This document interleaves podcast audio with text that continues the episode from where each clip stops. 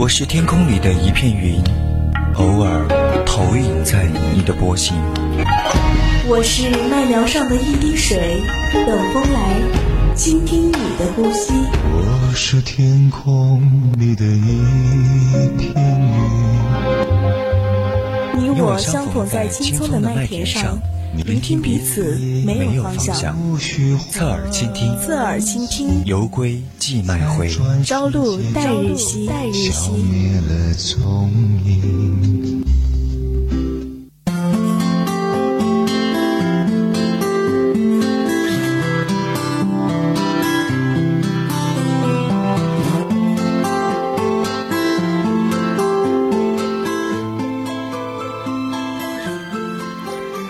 上眼睛细听，用心去旅行。亲爱的听众朋友们，大家晚上好，这里是四川宜宾学院校园之声 VOC 广播电台，每周周天晚上二十一点到二十二点为您送上的晚间专栏节目《侧耳倾听》，我是主播雪梨。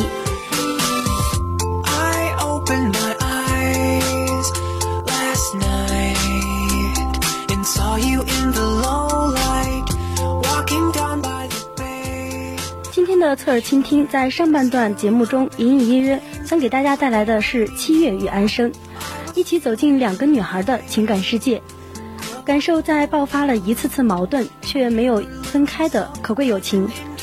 下半段呢是人在旅途，主播将给大家带来的是去游览泰姬陵，一起去看看一代君王的爱情见证，听听他们的爱情故事。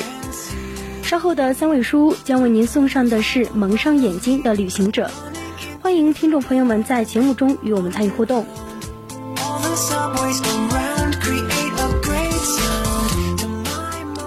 我们的互动方式是短信平台编辑大写字母 VOC 发送到零八三幺三五三零九六幺，听友四群二七五幺三幺二九八。微博上呢可以艾特 VOC 广播电台，也可以艾特 VOC 雪梨。微信编辑小写字母宜宾 VOC 幺零零。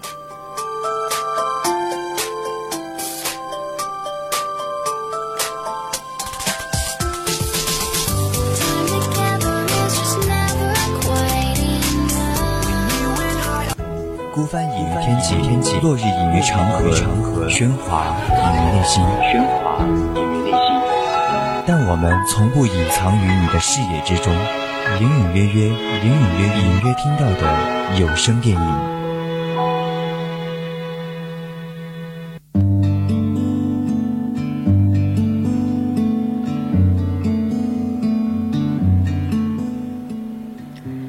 知我者为我心忧，不知我者为我何求？你或文静，或豪放，或矜持，或风骚。每一个七月与安生的内心里都住着千万种自己，而那个最懂你的人，他能够看破你的肉体凡胎，看破你的家庭背景，看破你内心那个真正的自己，与你贴心相拥，与你枕边夜话，与你诗酒人生。还剩下一无所知的前段时间，一本名为《七月与安生》的网上小说火红面世，令在上海上班族李安生生活骤起波澜。他和好友林七月与初恋情人苏佳明的少年时光不得已曝光。想不到早已尘封的过去，竟在十多年后再掀起滔天巨浪，改写他们的未来。十三岁奏响了青春序曲的第一个音符，由马思纯饰演的七月与周冬雨饰演的安生，从踏入中学校门的那一刻起，便宿命般的成为了好朋友。他们一个恬静如水，一个张扬似火，性格截然不同，却又相互吸引。他们以为会永远陪伴在彼此的生命里，然而青春的一场阵痛带来的不是别的，而是对一个男生的爱。十八岁那年，他们遇见了苏佳明，至此成长的大幕轰然打开。难得夜这样的深，难得炉火这般的温，难得无言的相对。影片《七月与安生》的导演曾国祥是香港著名演员曾志伟的儿子，也有参与香港电影的工作，曾担任编剧及演员。《七月与安生》改编自安妮宝贝的小说，讲述的是七月、安生两个女孩从形影不离到走上各自人生道路的故事。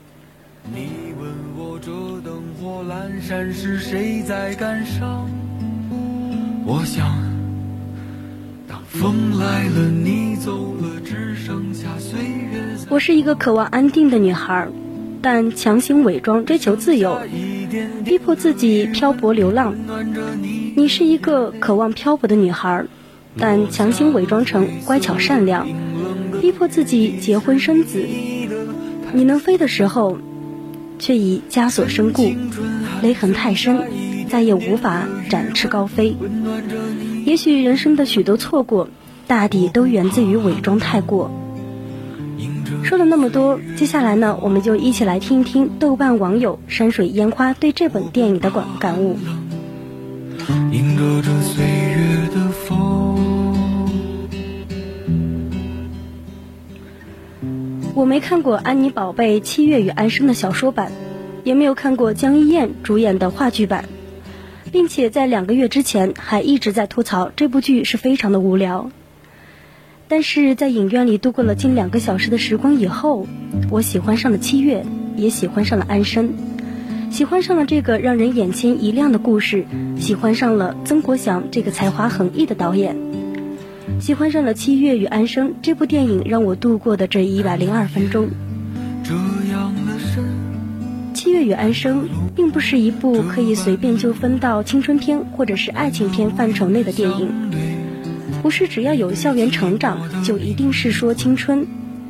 本片最打动我的地方就在于它没有刻意的回避电影相似的桥段，却能够在这些桥段中找出一些更深层次的感悟。不是桥段不狗血，而是创作者不再用以往同类型的狭隘眼光处理这些桥段。整部电影呢，很有岩井俊二的风格，慢慢的有一种嘲讽命运的残酷。配乐和影像风格相得益彰，充分体验体现了曾国祥细腻的风格。无论是技巧还是风格，都呈现出了艺术品的特质。而两个女孩的情感变化，在她们充满张力的表演中，一步步走向没有希望的悬崖。趁青春还剩下一点点的余温，温暖着你的眼泪。我不怕寒冷，迎着这岁月的风。七月与安生表面上讲的是一对好闺蜜，近二十年的分分合合。因为一个男孩，因为生活方式以及人生态度，他们之间爆发了一次次的矛盾。但是不管怎样的撕裂，他们最终依然是依偎的友情。但是我坚定的认为，本片深层次讲述的不仅仅是爱情、友情、成长，而是人生和命运，以及世界上的每一个矛盾的自己。但是我坚定的认为。本片深层次讲述的不仅仅是爱情、友情、成长，而是人生和命运，以及世界上的每一个矛盾的自己。这不，这不是一部仅仅拍摄给女性观看的电影，而是一部能够触动到每个人内心的电影。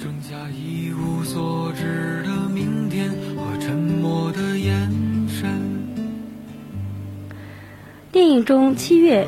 一个学生时代品学兼优的乖女孩，过着父母安排好的生活，享受着看得见的未来的爱情。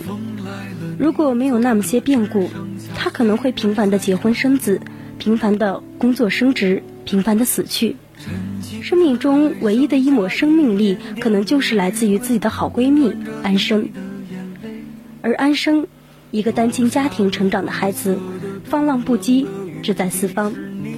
他是一个和七月完全不同的存在，一只哪有风就往哪飞的小鸟。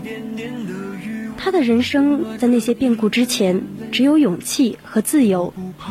他享受着前方无法预知的生活，但是他自己有一个唯一的避风港那就是七月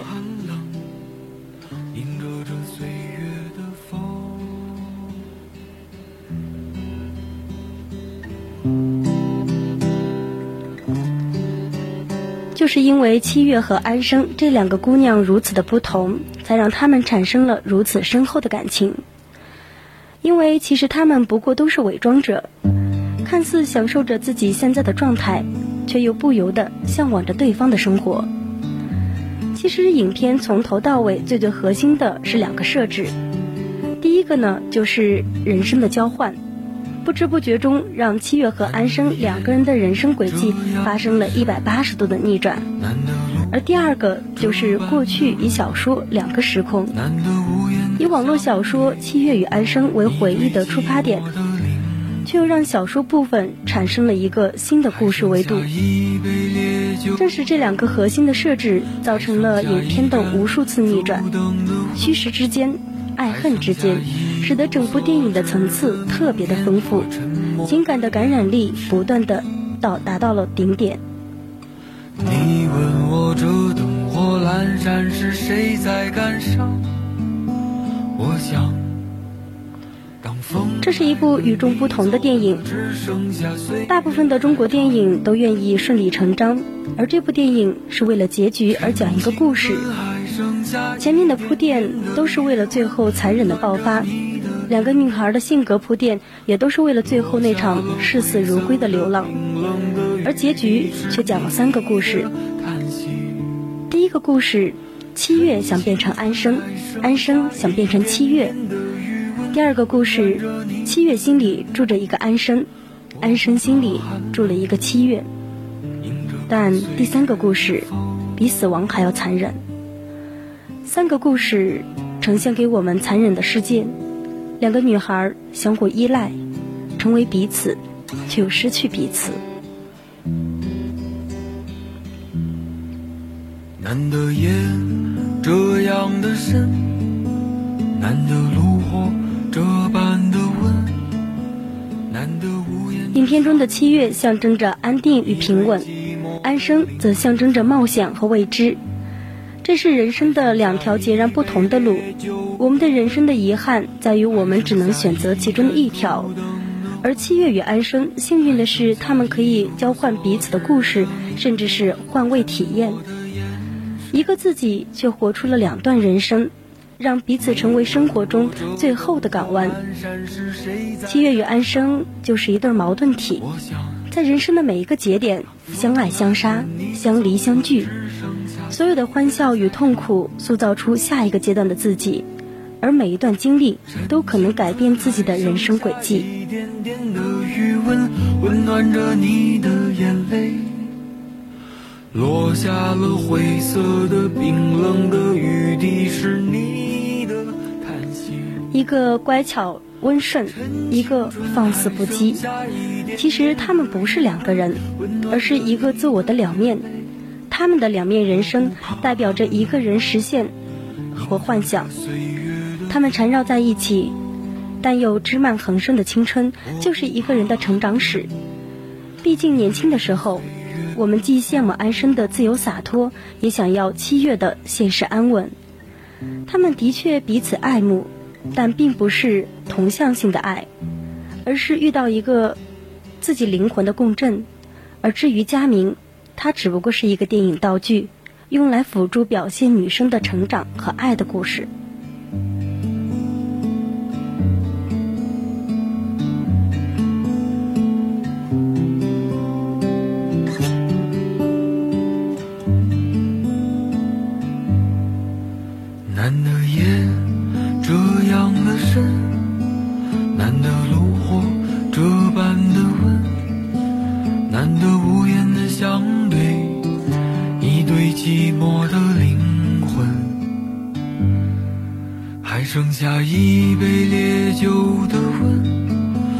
剩下一盏烛灯的昏，还剩下一无所知的明天和沉默的眼神。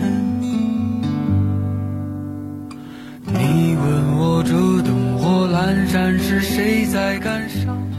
昏黄的路灯下是两个少女拉长的影子，镜头对准青外青涩的两张脸。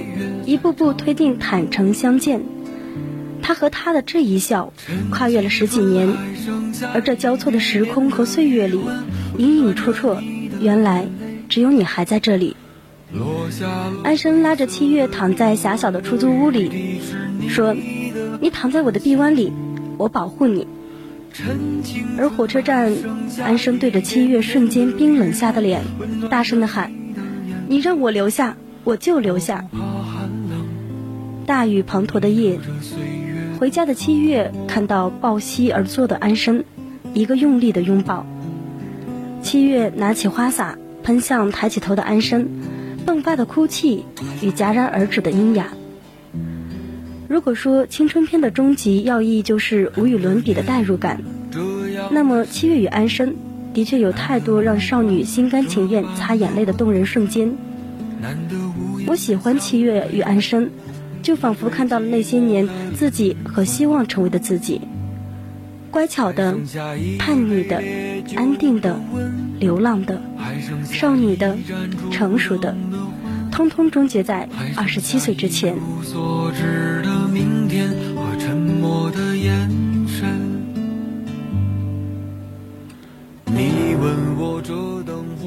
已经很久很久没有看到一部纯描述女性友谊的电影。与男人之间的打斗，或者是说争斗之间，这不过是一些边角料。那里不断戳动敏感情绪的力量，只有女生才能够懂得。婉转细腻的小小心思，有嫉妒，有虚荣，也有做作，有爱，当然也有恨。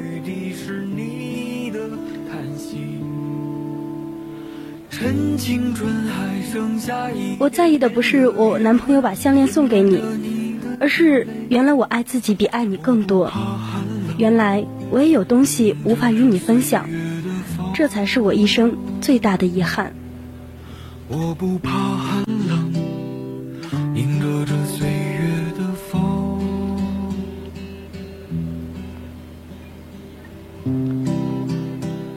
七月与安生。熟念的如同一个躯体里的两个灵魂，花开两朵，一莲并蒂，在那些不为人知的情绪中，他们相互嫌弃又相互较劲，相互理解又相互鼓励。七月与安生在分离的几年中，用着最传统的明信片联络，细细碎碎的文字上写着平凡或者是不平凡的生活，一句问候佳明。与其说是暗藏隔阂的小心机，更像是谁也不肯低头的小倔强。七月与安生好似过着截然不同的两种生活，其实又何尝不是羡慕着对方的生活呢？很难得这样别扭的感情被表达的含蓄而细腻，克制而轻巧，哪怕是做作，也做作的分外可爱。还剩下一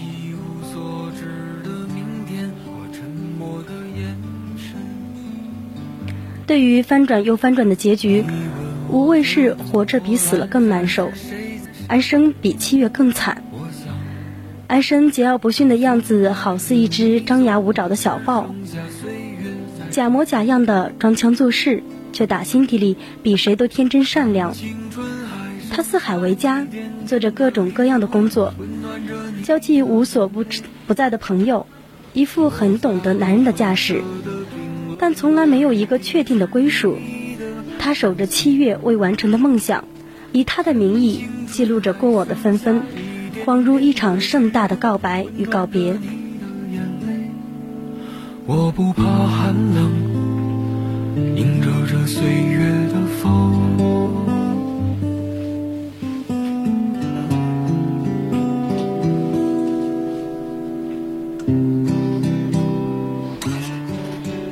雨与马思纯不仅有惊喜，还有惊艳。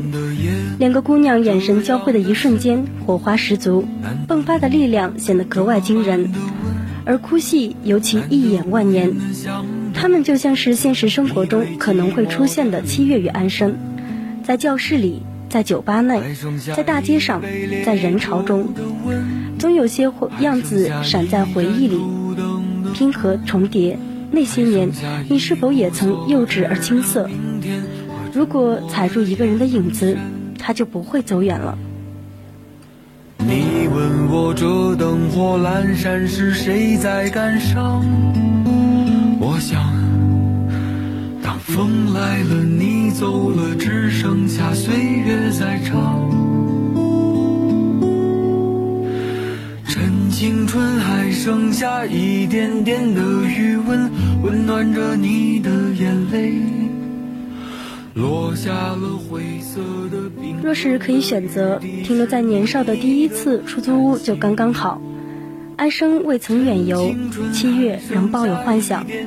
少女的她和他放肆的笑着，不流眼泪，不诉离殇。你说多好？我知道，即使我们再放肆，也不一定能够成为安生，不一定能够环游世界，不一定四海为家。但是如果仅仅是如果而已，当我面临选择的时候，我依然有放肆的冲动。我也会觉得自己的人生没有白活。这句话呢，送给每一个活在安生心中的七月，以及活在七月心中的安生。